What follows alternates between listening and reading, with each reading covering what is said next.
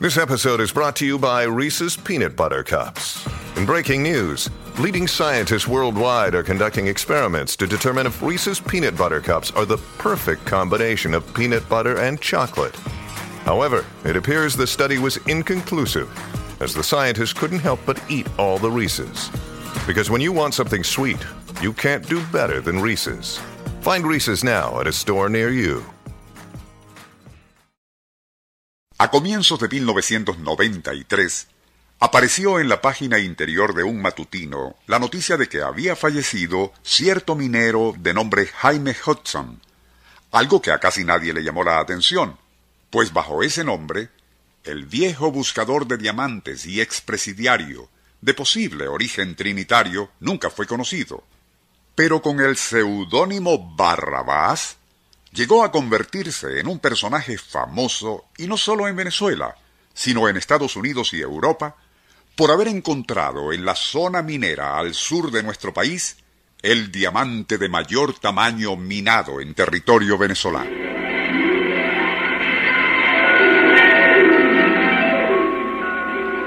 Nuestro insólito universo. Cinco minutos recorriendo nuestro mundo sorprendente.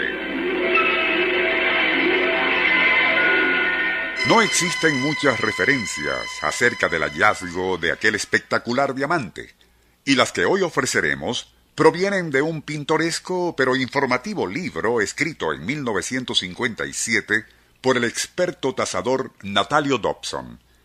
Según este, cierta mañana en noviembre, no dice qué año, pero es bastante probable que fuese a comienzos de los años 40, siglo XX, el trinitario Hudson, mejor conocido como Barrabás, se encontraba junto con otro minero llamado el Indio Soler relavando un barranco abandonado en la vieja mina del Polaco, donde otros buscadores ya habían hurgado exhaustivamente.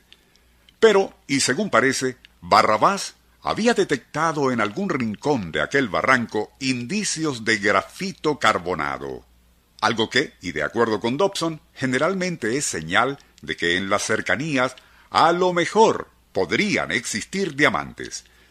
Siguiéndose por formaciones de cuarzo, los dos mineros continuaron excavando roca adentro, pues el instinto que todo veterano diamantífero posee les indicaba que podrían estar a punto de tropezar con alguna piedra que otros no hubiesen detectado. Tras varias horas de intenso trabajo, habían recogido terrones promisorios, y entre ellos lo que al principio y por su tamaño pensaron se trataba de un gran pedazo de cuarzo recubierto por tierra endurecida. Por no dejar, y ya dispuestos a marcharse, procederían a limpiarlo, notando entonces que aquello, más que simple cuarzo, parecía un diamante. Aun cuando su inusual tamaño les hizo dudar, la experiencia de muchos años y ojo adiestrado del minero que no se engaña despejaron toda duda.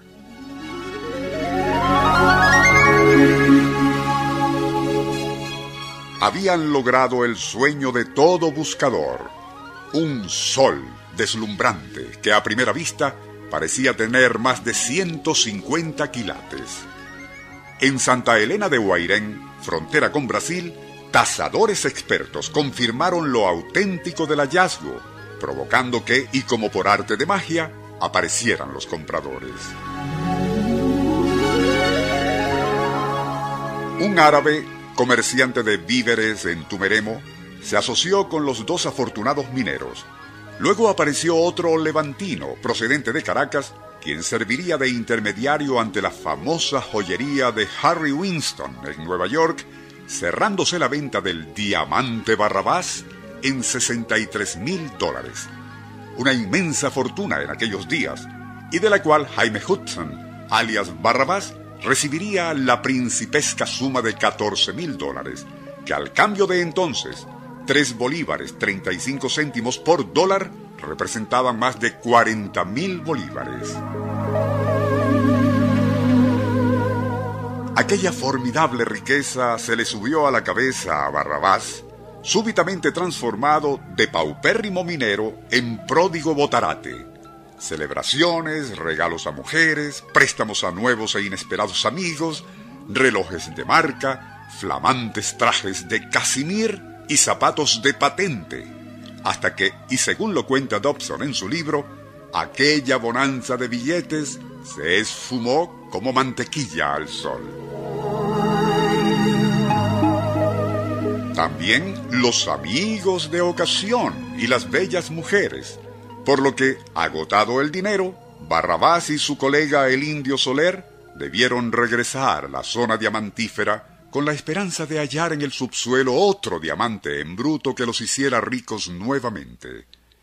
Como se dijo al inicio, Jaime Dobson, alias Barrabás, falleció en 1993, añorando quizás la época en que gracias a un diamante de gran tamaño que extrajo del subsuelo, todo y todos le sonreían. Nuestro insólito universo. Email insólitouniverso arroba unionradio.com.be Libreto y dirección Rafael Silva. Les narró Porfirio Torres.